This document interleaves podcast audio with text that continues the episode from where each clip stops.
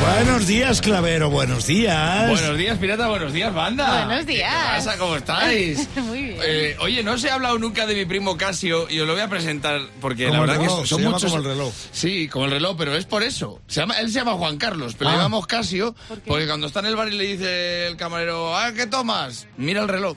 ¿Ah, sí? ¿No veis mucha gente de esta que cuando le dice, oye, ¿qué quieres tomar? Miran la hora. Sí. Que dices, ¿qué, pues, ¿qué vas a elegir lo que quieres tomar dependiendo de la hora que sea? Pues- nosotros no somos así. O sea, nosotros cuando nos dicen que quieres tomar, miramos la cartera.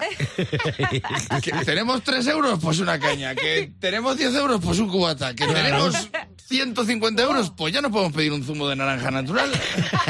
Ya lo podemos pedir y en mi pueblo te lo puedes tomar tranquilamente porque no Sí. se van las vitaminas. No. No, porque ¿dónde van a ir si ya estamos en el bar, que es el único sitio al que se puede ir en mi pueblo?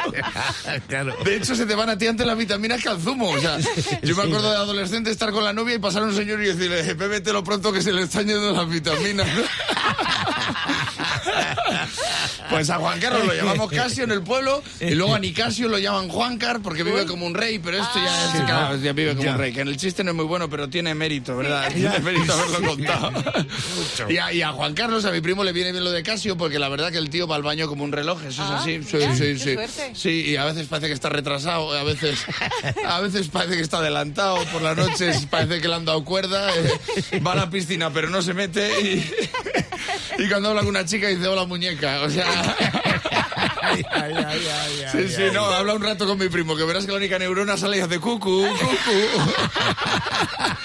cucu, no le da. Bueno, el caso es que tiene muchas anécdotas. Yo nunca me he atrevido a contarlas aquí, pero voy a empezar a contar. Voy a contar A una. ver. Una vez le paró la Guardia Civil, anécdotas reales, y le para la Guardia Civil y claro, el chaval joven no lo conocía muy bien a mi primo, el mayor sí. Y le dice, ¿qué lleva en el maletero? Y dice el chaval joven, dice, pues llevo unos jamones veganos. Unos Jamones veganos. Jamones veganos, salchichones veganos y chorizos veganos. Entonces el chaval joven se cabrea y dice, abre el maletero. Abre el maletero y se le oye gritar, ¡Coño, que llevo un cerdo vivo! ¡Que llevo un cerdo vivo! Y dice mi primo, "Es que si estuviera muerto no serían veganos.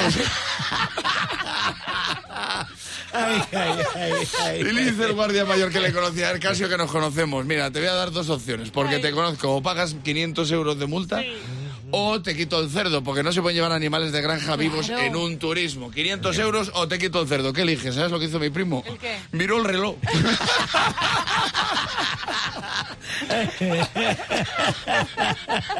ya os iré contando más de esto.